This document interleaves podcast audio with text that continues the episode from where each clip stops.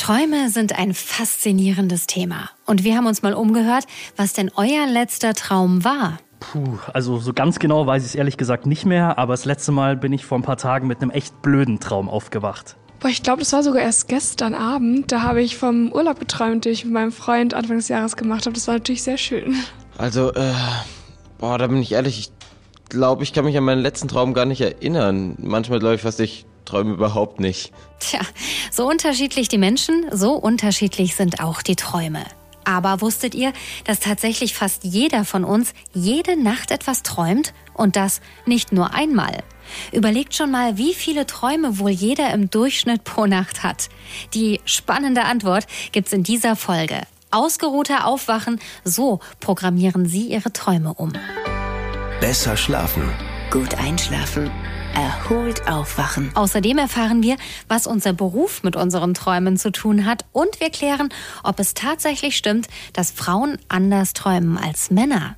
Ich bin Nathalie Diel und begrüße zu diesem spannenden Thema den Allgemeinarzt, Somnologe und Schlafmediziner mit eigener Praxis in Frechen bei Köln sowie Autor mehrerer Sachbücher und gefragter Schlafexperte in den Medien, Dr. Michael Feld. Schön, dass Sie dabei sind. Ich freue mich auch. Hallo. Herr Dr. Feld, gerade erst ist ja eine ja, relativ lustige Geschichte durch die Medien gegangen von FC Bayern Trainer Julian Nagelsmann.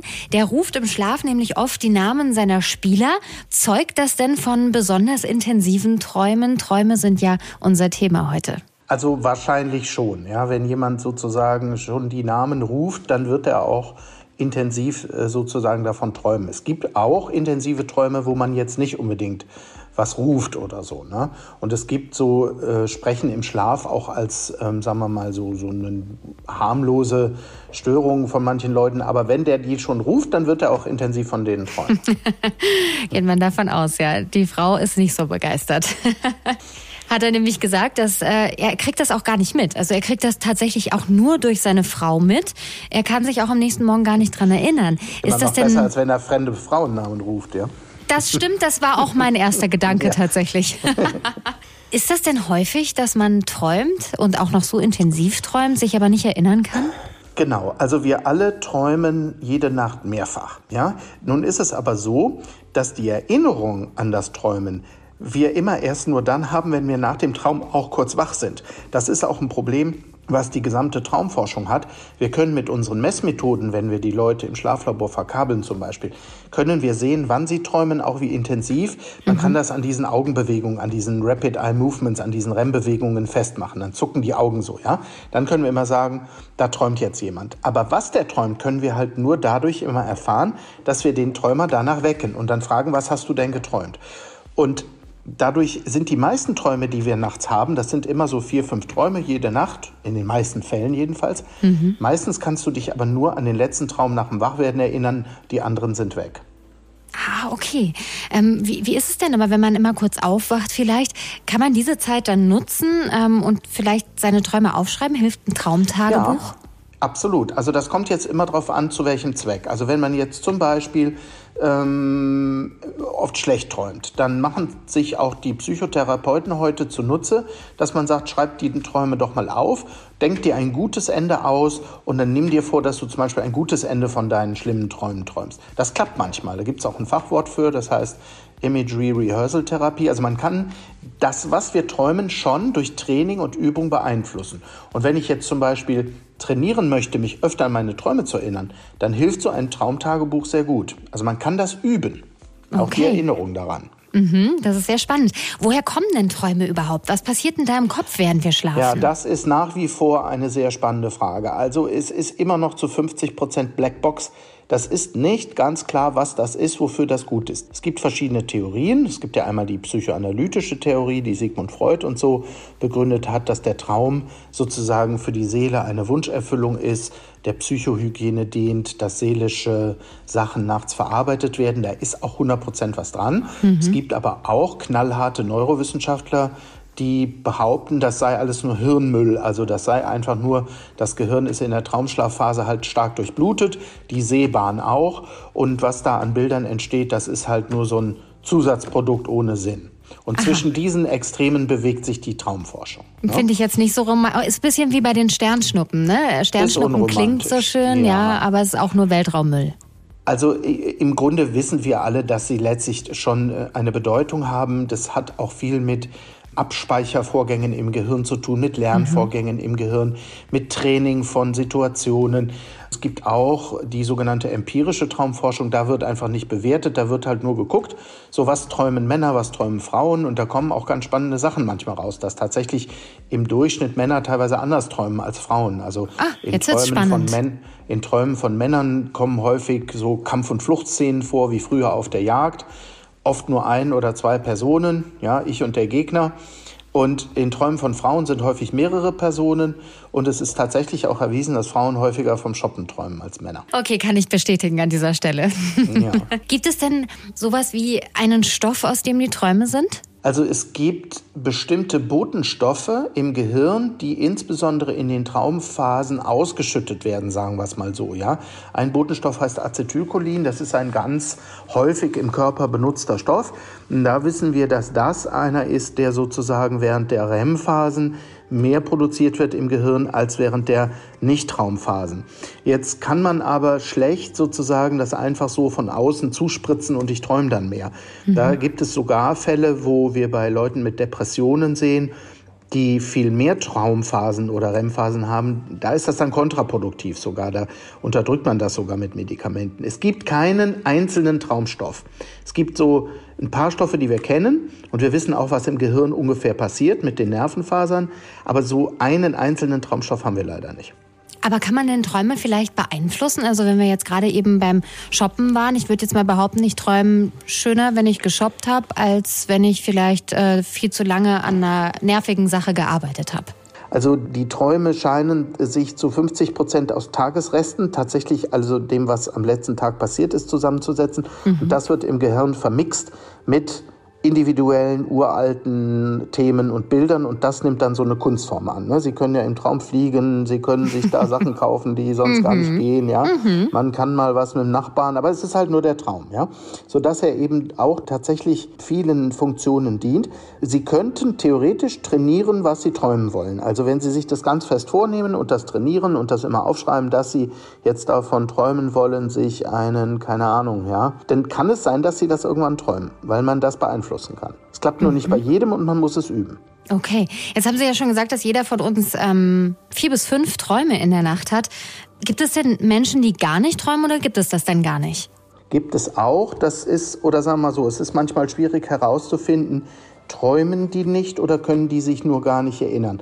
Es mhm. gibt bestimmte Hirnverletzungen oder Hirnerkrankungen, die dazu führen, dass dieser REM-Schlaf, wo wir am meisten träumen, sozusagen nicht mehr nachweisbar ist. Aber selbst da ist es manchmal erstaunlich so, selbst wenn man bei den Leuten in den Messungen überhaupt keine REM-Aktivität sieht, können die sich manchmal trotzdem erinnern weil wir anscheinend in allen Phasen träumen, nur nicht so bildhaft. Mhm. Und dann gibt es wieder Leute, die haben ganz viel Aktivität, aber die erinnern sich gar nicht. Also das ist alles noch zu 50 Prozent, sag ich mal, unklar. Das ist ein ganz spannendes Thema immer noch. Absolut, das ist es. Ja. Und es gibt ja verschiedene Traumphasen, sagt man. Ne? Welche sind das denn?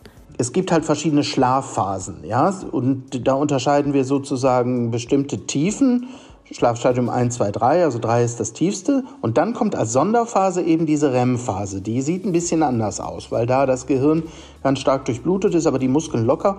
Und von diesen REM-Phasen haben wir so zwischen 3 und 5 pro Nacht. Ja? In den anderen Phasen wo nicht die Augen sich so zucken, da scheinen wir auch zu träumen, aber nicht so bildhaft, nicht so bunt. Mhm. Was auch erwiesen ist, dass zum Beispiel Leute mit kreativen Berufen im Schnitt intensiver, bunter träumen, als Leute, die jetzt irgendwie Buchhalter sind. Ja? es ist halt die Frage, was ist Henne, was ist Ei? Macht der kreative Beruf die Träume bunter mhm. oder hat er den gewählt, weil er ein bunter Träumer ist?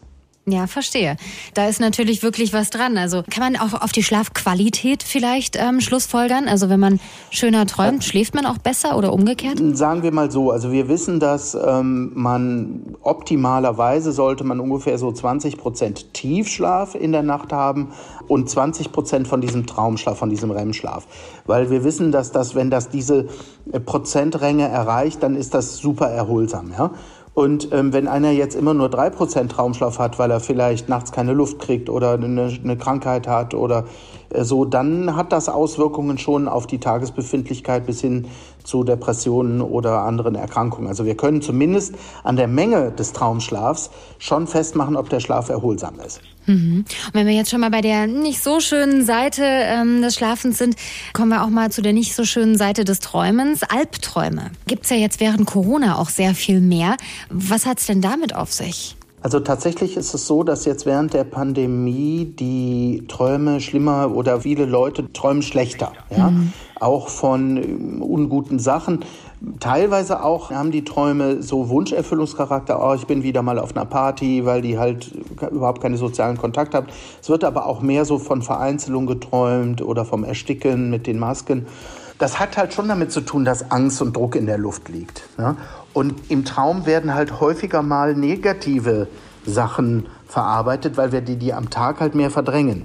Ja, wenn Sie am Tag was Schönes erleben, dann lässt Ihr Gehirn das natürlich mehr zu, als wenn da jetzt was Unangenehmes war. Aber das Unangenehme muss auch verkabelt werden. Und deswegen sind sowieso schon die Hälfte der Träume oftmals negativ gefärbt. Das ist ganz normal. Und unter solchen Phasen wie Pandemie, mit Druck, mit Angst, mit Einschränkungen, mit Ärger, nimmt natürlich die Qualität, also oder sagen wir mal, der Geschmack der Träume wird schlechter. Mhm. Aber auch nicht bei allen. Ne?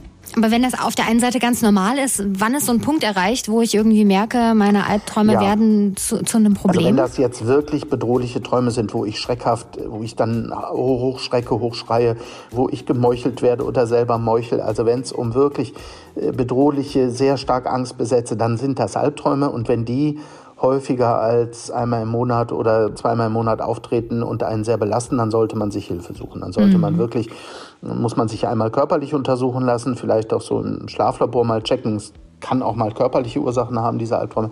Und sonst tatsächlich einen Psychotherapeuten mal aufsuchen, der sich mit sowas auskennt, weil da kann man oft was gegen tun. Mhm. Und kann man denn diese Art von Träume auch beeinflussen? Gibt es vielleicht eins, zwei, drei Tipps, die ich abends vor dem Schlafengehen tun kann, um zu versuchen, zumindest schön zu träumen? Also sagen wir mal so, insgesamt äh, weiß man, dass wenn man versucht, ein bisschen runterzufahren abends, Stressvermeidung und so, dass das allgemein auch für die Träume von Vorteil ist, dass man also sozusagen, weil, weil schlimme Träume eben unter Belastungen mehr werden, sowohl unter körperlichen Stressphasen als auch unter psychischen, so dass man sagt, wenn es geht, ja, am Tag bisschen Sport machen, an viel an die frische Luft, sich körperlich auspowern. Abends spät nicht mehr so viel Stress, also eine Stunde vor Higherbett die Maschine langsam runterfahren, bisschen calm down, keinen Horrorfilm mehr gucken, mit dem Partner den Streit auf nachmittags legen, ja, damit das, ne, damit man ein mhm. bisschen, und zwar im wahrsten Sinne des Wortes, runterfahren mhm. kann, und damit auch die Seele ein bisschen Zeit hat, sich von diesem Tagesgeschehen so langsam auf den Schlaf vorzubereiten. Dann sollte das Schlafzimmer dunkel sein, leise und kühl. Und dann kann man schon auch auf die Träume von außen her schon mal so ein bisschen Schlafhygiene-Maßnahmen machen, damit die nicht so schlimm werden. Ne? Und was anderes ist auch, dass zum Beispiel Leute, die stark schnarchen oder die nachts so Atemaussätze haben, das ist auch manchmal ein Albtraumtrigger. Ja, weil wenn du jetzt, der Körper muss dann irgendein Signal in deinen Schlaf schicken, hier bitte erstick mir nicht. Ja, das macht er nicht, aber häufig haben so Leute, die nachts schlecht Luft kriegen, die haben, die träumen dann vom Ersticken oder Ertrinken. Ne? Das sind dann manchmal so Warnsignale vom Körper. Mhm. Super. Herr Dr. Feld, ähm, damit wären wir auch schon am Ende angelangt. Ich sage vielen, vielen Dank, dass Sie dabei waren und ähm, vielen Dank, dass wir so fantastische neue Dinge auch über Träume lernen durften.